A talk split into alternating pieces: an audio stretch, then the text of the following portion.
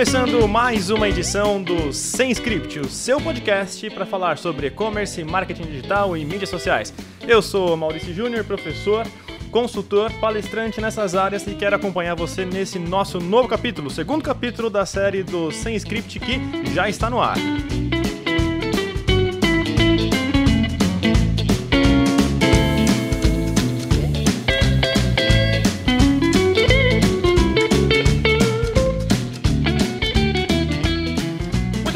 Chegou até esse episódio, você viu o nosso título aí e está entendendo que agora o assunto é remarketing, né? Eu quero falar então um pouquinho sobre o que, que significa esse negócio, sobre remarketing.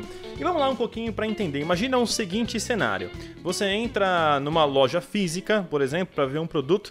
Aliás, tem aquele vendedor que sempre te pergunta, né? Oi, senhor, posso te ajudar? E às vezes você não quer nem saber e fala assim: não, muito obrigado, não quero, não quero ver, tô só tô dando uma olhadinha.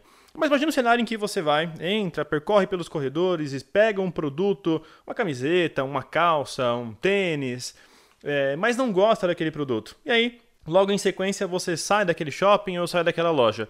Imagina se aquela vendedora ou aquele vendedor que te atendeu no começo de todo o processo saísse correndo daquela loja atrás de você dizendo assim: "Moço, moço, volta aqui, ó. Olha essa peça, que legal. Olha esse tênis, que legal. Isso aqui vai te ajudar. Isso aqui foi feito para você. Isso aqui é perfeito para o seu dia a dia." Alguém já viu isso? Imagino que não, né? Muito difícil. É, eu, pelo menos, nunca ouvi falar de algo assim. Mas esse é o cenário típico daquilo que a gente chama de remarketing, e o que eu acabei de ilustrar aqui é um cenário hipotético em que haveria um remarketing do mundo físico. Você estava na loja, pegou o produto na mão e não comprou. Logo depois, aquela vendedora saiu correndo atrás de você para te oferecer aquele mesmo produto. Então o cenário é esse na internet e isso é o que mais acontece e você deve ter se identificado comigo agora durante essa descrição. Você entra num site, está visualizando um produto ou então está vendo um, pro, um serviço, é algo que você se interessou ali e saiu sem fazer nada, sem comprar. Quando você vai, por exemplo, ver a previsão do tempo, você vê aquela propaganda te perseguindo. Acho que pode ser essa mesma a palavra que a gente pode utilizar para definir remarketing, né? De grosso modo, ela é o remarketing é uma perseguição de uma marca atrás de você ali para que você compre aquele produto ou serviço.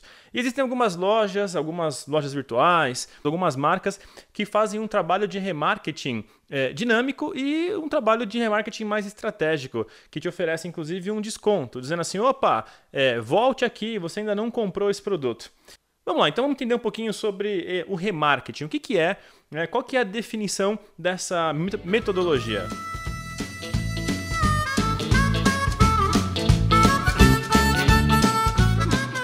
O remarketing é uma ferramenta de marketing digital extremamente eficiente. Ele nasceu lá atrás para oferecer para os usuários uma tentativa de recuperação ou de, de uma nova oferta de um produto que pode ser que tenha sido esquecido sem querer num carrinho. Às vezes a gente está acessando um site para comprar qualquer tipo de produto e não conclui aquela compra, seja porque a gente passou por um momento de distração, seja porque sabe, o meu filho entrou e me chamou, naquele momento eu não consegui finalizar aquela compra, ou porque o meu chefe chegou na sala bem na hora, eu tive que fechar o navegador e eu acabo deixando aquilo para trás. Né? Então foi criado o remarketing como uma ferramenta de recuperação de um carrinho abandonado ou de recuperação de uma visita a uma loja. E ele é extremamente eficiente. A mecânica do remarketing na prática é bem simples. Quando você acessa um site, você naturalmente é, é, fica cucado, ou seja, aquele site deposita no seu computador um arquivo temporário que a gente chama de cookie, né? os cookies de um site. E aí você navega aquele site, né, por, pelo tempo que for, e abandona aquela página. Quando você, no mesmo dia, ou no dia seguinte, ou em qualquer outro dia depois daquela semana, acessa uma outra página, essa outra página, se ela tiver uma, um espaço publicitário, ela vai ler o seu computador, ela lê o computador que está acessando aquele site e identifica se existe algum cookie, algum arquivo temporário. Se ela descobriu que você está entrando e você já tem um cookie daquele site anterior, ela vai pegar e ler se aquele site anterior pediu para que aquela página oferecesse uma publicidade para você em nome daquele outro site. Na prática funciona dessa forma, né? Você vai ver aquele anúncio que você acabou de, de, daquela loja que você acabou de visitar num outro site, simplesmente porque existe uma marcação de um arquivo temporário dentro do seu computador. E isso é cada vez mais comum é, e também cada vez mais eficiente. Só que existem vários pontos importantes para a gente levar em consideração aí na estratégia de remarketing. Ele é uma, um mecanismo que funciona muito bem né, para vários tipos de mercado, para vários tipos de, de negócios, mas não é para todo mundo. E o remarketing, ele, tem, ele leva em consideração algumas características. Primeira coisa é que ele deve ser muito bem feito, porque caso contrário ele acaba atrapalhando, ele acaba sendo negativo demais. Um dos pontos negativos, por exemplo, é aquele remarketing que não é bem configurado.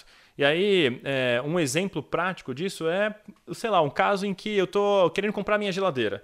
Então eu vou me casar e aí eu estou navegando em vários sites porque eu quero comprar ali aquela minha geladeira e quero encontrar o melhor preço.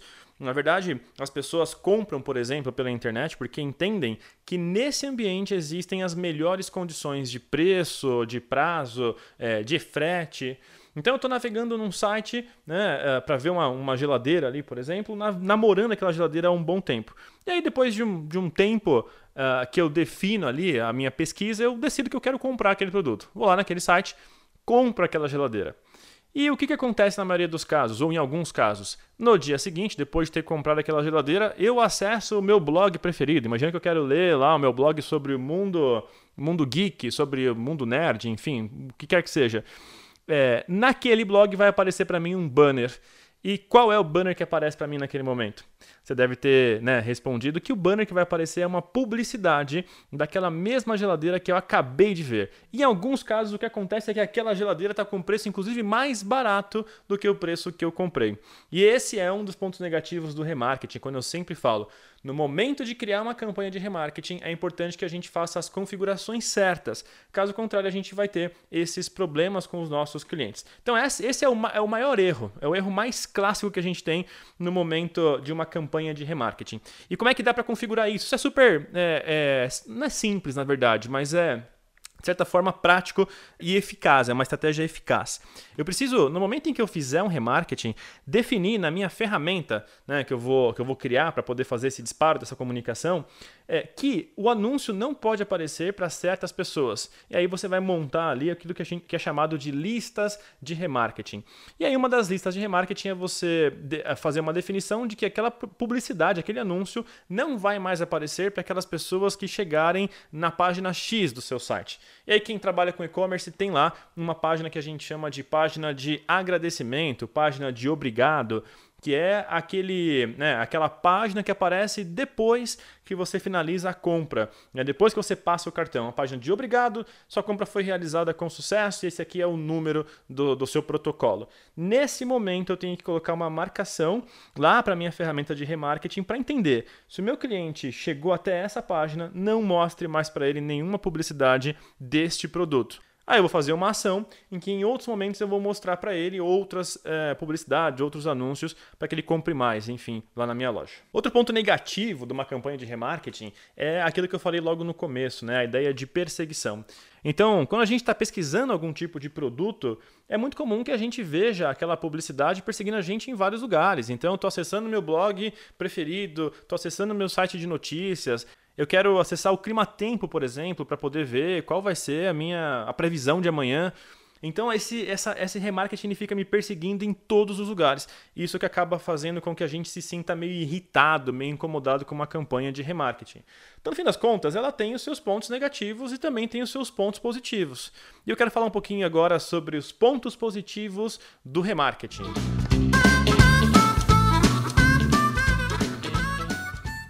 Vamos lá. Quando a gente fala de remarketing, existem os dois lados da moeda.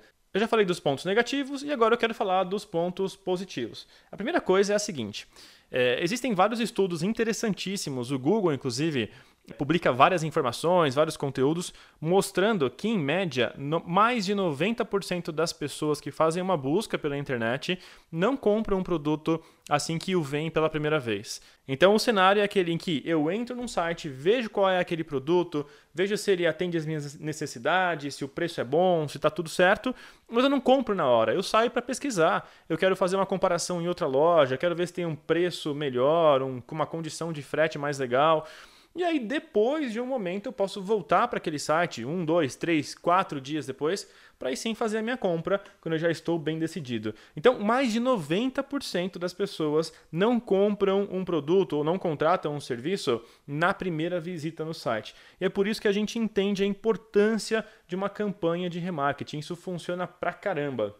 Outra coisa importante é que quando eu trabalho com uma campanha de remarketing, eu tenho um grande aumento na minha taxa de conversão, né, na, na, na, loja virtual, por exemplo, e naquilo que a gente chama de ROI, que é o retorno sobre investimento. E obviamente, quanto mais direcionada for a sua comunicação, melhor. Existem algumas pessoas, inclusive, que entendem o remarketing como um sinal divino, costumo brincar. Né? Tem pessoas que estão fazendo uma pesquisa, depois não sabem, não entendem, não entendem realmente como é que funciona esse, esse processo. E aí, quando acessam um site num, um dia depois, dois dias depois, vem aquele anúncio e fala: Nossa, tá vendo aqui, ó? Tá aí, é para comprar. É realmente um sinal divino.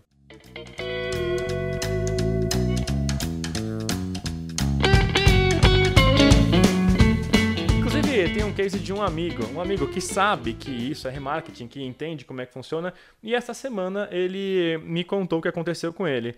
Ele falou que a esposa queria fazer uma surpresa, comprar um presente para ele. Só que ele descobriu que a esposa estava querendo comprar aquele presente porque de uma hora para outra começou a aparecer para ele uma série de comunicações, uma série de anúncios sobre aquele produto específico que ela queria comprar para ele. E aí o Google acabou estragando a surpresa daquele presente. Isso, isso é um dos diversos casos. Tem um outro caso nos Estados Unidos de um pai que descobriu que a filha estava grávida, porque ele também começou a ver anúncios né, de remarketing de produtos para bebês. Então o Google fazendo spoiler de alguns momentos específicos aí para muita gente. Então isso acontece bastante. Outra vantagem interessante do remarketing é que eu consigo trazer novamente aquele cliente de forma automatizada. Então, a grande vantagem aqui, o grande benefício é que eu não preciso ficar entrando toda hora na ferramenta lá de criação do Google ou na ferramenta de criação de outros canais para fazer um remarketing entendendo quem visitou. Então, ah, deixa eu ver quem visitou, o que foi que essa pessoa olhou para fazer de novo uma comunicação. Não, eu já defino previamente o que, que eu quero trabalhar e aí minha mensagem já sai automaticamente. E aí eu tenho a máquina trabalhando trabalhando para mim para aumentar a minha conversão. Então isso é muito interessante, desde que, de que feito da forma certa. E aí eu quero falar sobre alguns tipos de remarketing. Existem alguns formatos interessantes que a gente pode entender. Na prática, o remarketing ele é muito confundido em alguns momentos com a ideia de retargeting. Ah, Maurício, e tem alguns alunos que sempre me perguntam: Ah, Maurício, qual que é a diferença entre o remarketing e o retargeting?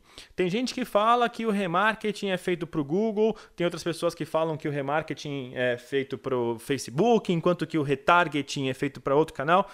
No fim das contas, remarketing e retargeting são a mesma coisa. Né? Na prática, eles são a, a ação de você reimpactar esse cliente que acessou a sua página e no fim não interagiu, não, não cumpriu aquele objetivo que você esperava dele.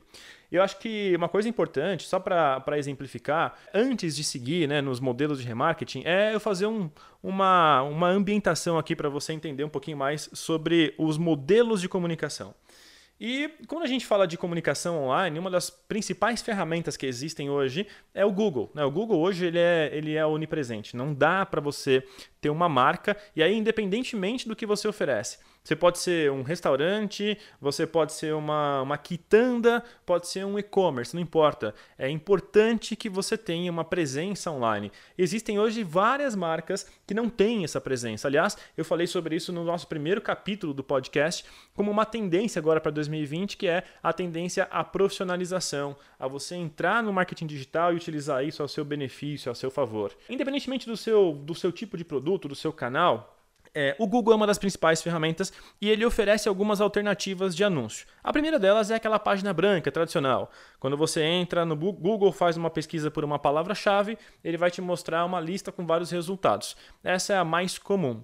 Mas existe um outro formato de anúncio do Google que algumas pessoas ainda não conhecem, que é aquele que a gente chama de rede de display. A rede de display, na verdade, são alguns parceiros do Google. Eu, lá nos idos de 2013, tive um blog. Meu blog se chamava Guia Receita receita simples. Naquele momento eu queria fazer um blog para ganhar dinheiro. Meu objetivo era ganhar dinheiro com anúncios uh, de outras empresas dentro do meu blog. E aí eu, mesmo sem saber cozinhar, montei toda uma estratégia lá para criar conteúdo de algumas receitas e deixei meu, meu blog no ar por um tempo. Até ganhei dinheiro, ganhei naquele momento 9 dólares, mas aí parei porque outras atividades surgiram e eu não consegui dar continuidade para o meu blog. É, mas no fim das contas, o Google tem uma rede de parceiros que é conhecida como rede de display, que tem alguns, arrisco dizer, milhares, né, algumas centenas de milhares de parceiros. Então todo mundo que tem um site, um blog, um portal, né, vai lá e se cadastra no programa de afiliados do Google chamado Google AdSense com a expectativa de receber uma comissão para cada clique ou para cada quantidade de views daquele anúncio. Se eu sou um anunciante hoje, eu vou para o Google e eu posso criar uma campanha colocando lá um banner, uma mídia gráfica, dizendo assim: Google, quero que você exiba essa comunicação para é, pessoas que leem conteúdos com esses temas. E aí o Google vai distribuir aqueles meus banners nesses parceiros de pesquisa que a gente chama de rede de display. Então, hoje, uma ferramenta das mais importantes e um dos, e um dos primeiros tipos de remarketing que existem é o remarketing de Google. Então, você vai lá e usa o Google Ads, que é uma plataforma do Google para você poder criar anúncios. E aí, de novo, você tem todo esse formato uh, de remarketing que eu já comentei anteriormente. Um segundo modelo de remarketing é aquele de redes sociais. Então é bastante comum, você também já deve ter sido impactado por isso. Quando você acessa, por exemplo, um site, um portal, quer que seja, e dali, dali a pouco você sai e vai para o seu Facebook ou lá para o seu Instagram e navega na sua timeline, ou até mesmo nos stories. Você vai ser impactado pela comunicação daquele site daquela página ou daquele produto que você viu dentro da, daquele, daquele site. Né? Então, nas redes sociais você também pode ser impactado. E aí a gente tem o segundo modelo de remarketing, que é o remarketing por redes sociais. Então, só recapitulando, primeiro, primeiro modelo é remarketing de Google, segundo modelo, remarketing de Facebook e Instagram, que na prática são feitos na mesma plataforma, que é assunto também para um próximo podcast. E o terceiro modelo de remarketing é aquele remarketing de e-mail, aquilo que a gente chama hoje de e-mail remarketing. Ele é uma das formas mais eficientes para fazer aquilo que eu falei, que é a recuperação de carrinho abandonado. Então, se você entra no e-commerce e deixa o seu produto para finalizar a compra num segundo momento, dali a pouco você recebe um e-mail. E tem muita loja fazendo isso, isso é bem bacana. Algumas usam a política de oferecer para você um desconto para que você volte para aquele site e conclua a sua compra. Outro ponto importante de destacar é que o remarketing ele pode assumir algumas formas também. Então, pode ser Google, pode ser Facebook, Instagram ou até mesmo e-mail. Eu vou ter algumas formas de entregar um conteúdo para aquele meu cliente de uma maneira um pouco mais direcionada. Então eu posso fazer esse remarketing de uma forma institucional. Então eu vou impactar novamente essa pessoa com uma mensagem um pouco mais abrangente, falando: olha, volte para a loja, conheça mais a loja, é, compre conosco. Ou então eu posso fazer um outro modelo de remarketing que é o dinâmico. São anúncios dinâmicos que, que tendem a ser é, mais eficazes uma, uma vez que eu ofereço para o cliente aquilo que ele acabou de ver. Então, tem várias lojas fazendo isso e uma, um exemplo né, de uma loja que faz isso muito bem é a Marisa. A Marisa usa esse formato de, de remarketing. Então, você acessa um produto, a Marisa, Netshoes, enfim, várias lojas. Você acessa aquela página e vê aquele produto específico. Quando você sai dali e vai para outro site, você vai ver aquele produto que você acabou de visitar, muito mais do que uma mensagem institucional. Então, a chance de você comprar aquilo é muito maior. Eu tive um cliente de é, varejo. Varejo, ele é um cliente do norte do país enorme. Ele vende de tudo um pouco. Ele vende eletrônicos, eletrodomésticos, é, utilidades, ele vende muita coisa. E ele implementou uma ferramenta de é, recuperação de carrinho abandonado com remarketing através de e-mail marketing. Esse cara ele começou no, no, primeiro mês de implementação dessa ferramenta, ele conseguiu aumentar os resultados dele de e-mail marketing em 10% de faturamento. O que para uma empresa grande como essa representa um grande diferencial também numa campanha de marketing digital. Então, no fim das contas, o remarketing funciona muito bem para quem sabe fazer isso da forma certa.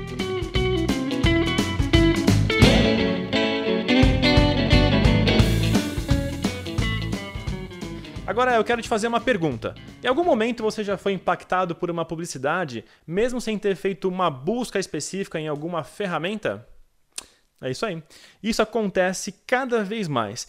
Eu estou falando aqui daquele remarketing com base em pesquisas feitas por comandos de voz ou até mesmo naquilo que a gente fala, em conversas que a gente tem. Deixa eu explicar um pouquinho melhor esse negócio. Os nossos dispositivos, nossos smartphones, nossos tablets, nossos dispositivos inteligentes ouvem tudo aquilo que a gente fala. E aí você pode me dizer que não, você pode falar que o seu notebook não te ouve porque isso é mentira, mas no fim das contas eles ouvem tudo aquilo que você fala. E o exemplo claro que eu quero dar para você é um caso que aconteceu comigo. Eu estava uma vez voltando de viagem, fui viajar a trabalho, estava muito cansado, voltei e aí eu estava na casa da minha sogra e conversando com ela, eu falei alguma coisa de um vídeo que eu tinha visto, ou alguma coisa que eu tinha, não lembro. Aí eu, eu falei, sogra, nossa, eu tô cansado, eu tô sem gás, tô, essa viagem foi, foi bem cansativa. Ah, mas eu lembrei de um videozinho que eu quero te mostrar. E aí, naquele momento eu peguei meu celular, digitei aquele, aquele assunto no YouTube para poder mostrar para minha sogra e veio aquele anúncio dos 5 segundos que você não pode pular no YouTube, né, os 5 segundos iniciais. E eu quero te perguntar, você adivinha qual foi o anúncio que apareceu para mim naquele momento? Pois é, foi um anúncio daquele aplicativo de gás chamado Chama, né? um aplicativo para você pedir gás.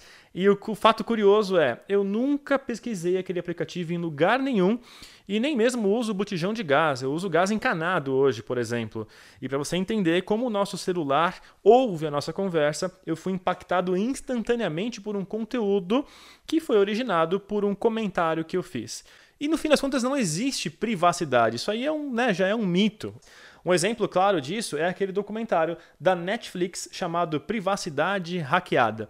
Ele fala várias coisas bem interessantes e também trata do, do escândalo lá, do vazamento de informações da Cambridge Analytica no, pelo Facebook no momento da eleição do Trump. Zuckerberg foi é, intimado para poder depor, falar como funciona a ferramenta e tem uma série de outras coisas interessantes aí. Outro filme é um exemplo mais recente, é o último filme do Exterminador do Futuro. E tem uma cena em que a Sarah Connor está fugindo junto com a protagonista para levá-la para um lugar seguro ali e ela guarda um celular dentro de um saco de batatinhas, né? um saco de, de, de snacks e aí ela explica que o celular ele é rastreável, só que se ele estiver dentro de um saquinho de batatinha frita que é feito de alumínio por dentro, né, esse, essa proteção acaba inibindo é, qualquer tipo de rastreio daquele celular. Então, no fim das contas, o seu dispositivo está te ouvindo o tempo inteiro. Não adianta a gente desligar o celular, teria que tirar a bateria dele. E tem vários celulares hoje, quase todos eu acho, tem bateria embutida, você não consegue mais tirar. Então você não tem mais privacidade e 24 horas por dia você é monitorado. Existe inclusive uma ferramenta do próprio Google que mostra para você quais são as conversas que o Google já gravou, quais são trechos de conversas que o Google já gravou. O nome da ferramenta é myactivity.google.com. Nessa ferramenta você consegue ver é, uma série de ações, de atividades que o Google tem suas, né? e você consegue avaliar também quais são aquelas que são buscas por voz e quais trechos que o Google tem né, gravados da sua voz ali. Isso é bem interessante. Então, no fim, não existe mais privacidade. Algumas empresas, por mais que digam que não, né, estão usando essas informações como para aumentar a experiência de entrega de resultados para anunciantes. Isso faz sentido para muita gente também ali dentro.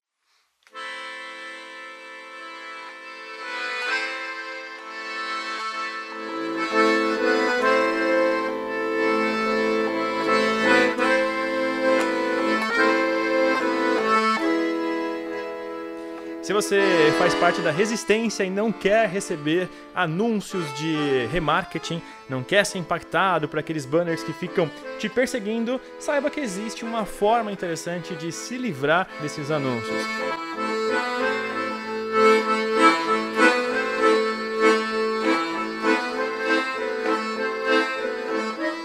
Maneiras é você limpar os cookies da sua máquina. Lembra que eu falei logo no começo que para que o remarketing possa funcionar, é instalado um cookie, ou seja, um arquivo temporário no seu computador. E uma maneira simples de você parar de ver essas, essas mensagens é você limpar o seu navegador, limpar os arquivos temporários lá do seu navegador. Então isso te ajuda a não receber mais essas comunicações. Outra forma interessante de você não ser importunado por remarketing é, no momento de fazer uma busca por um produto, um serviço, usar o navegador anônimo, né, lá do seu, seu Google Chrome, o seu Internet Explorer, o que quer que seja. Vai lá e usa o modo de aba anônima. Quando você usa a aba anônima, não é salvo um cookie no seu computador. Então você pode entrar, navegar tranquilamente e sair quando, daquele site. Quando você acessar uma outra página, você não vai ver aquela publicidade, aquela informação. Então isso te ajuda também né, a se livrar daquelas comunicações por remarketing. E uma terceira forma é você usar um outro buscador, um buscador que poucas pessoas conhecem, poucas pessoas usam, chamado DuckDuckGo. Eu vou deixar isso na marcação, nas notas aí é, da descrição desse podcast.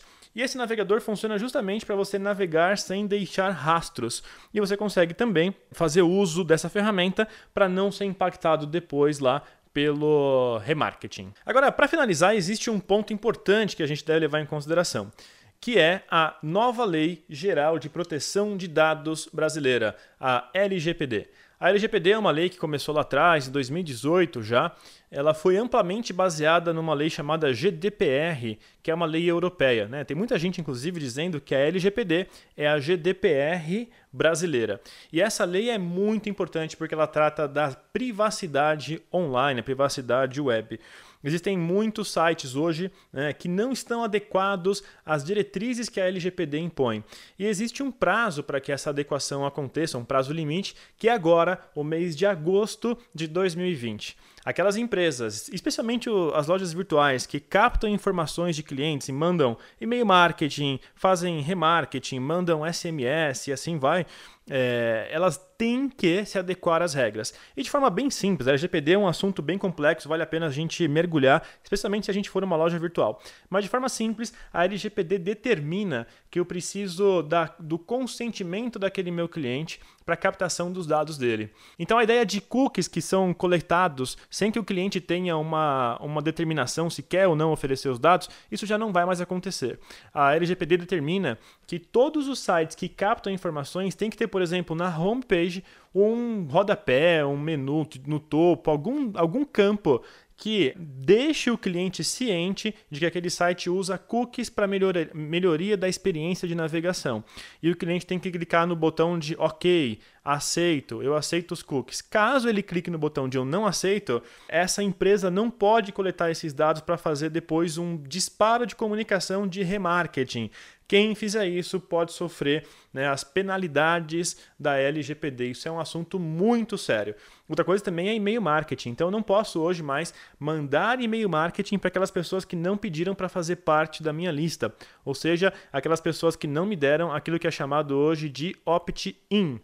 Então, essa implicação da LGPD vai fazer com que muitas empresas que não se adequarem sofram penas muito grandes e paguem multas altíssimas. Por exemplo, na Europa existem algumas empresas pagando multas na casa de 3, 4, 5 milhões de euros. Então, isso é muito sério e é um ponto importante. Se você tem um negócio e capta dados dos seus clientes, você tem que ter uma política de privacidade clara no seu site e tem que ter a informação também aberta ali para o seu cliente para que ele decida se quer ou não oferecer para você aquela, aqueles seus dados, os dados que a gente chama de dados sensíveis.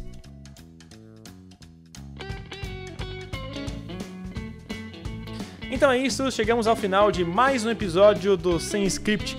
Eu espero que você tenha aproveitado esse conteúdo, né? Que você tenha conseguido aprender alguma coisa, conseguido entender alguma coisa. E eu quero também contar com o seu feedback. Vai lá nas redes sociais, acessa o meu Instagram, que é instagram.com barra Maurici Júnior. Ou então me manda um e-mail no mauricijunior.gmail.com. Me diz aí o que você está achando desse podcast, o que a gente pode conversar, quais são alguns temas que você gostaria de ver aqui também. Eu agradeço a sua audiência, te vejo num próximo podcast. Muito obrigado e até mais!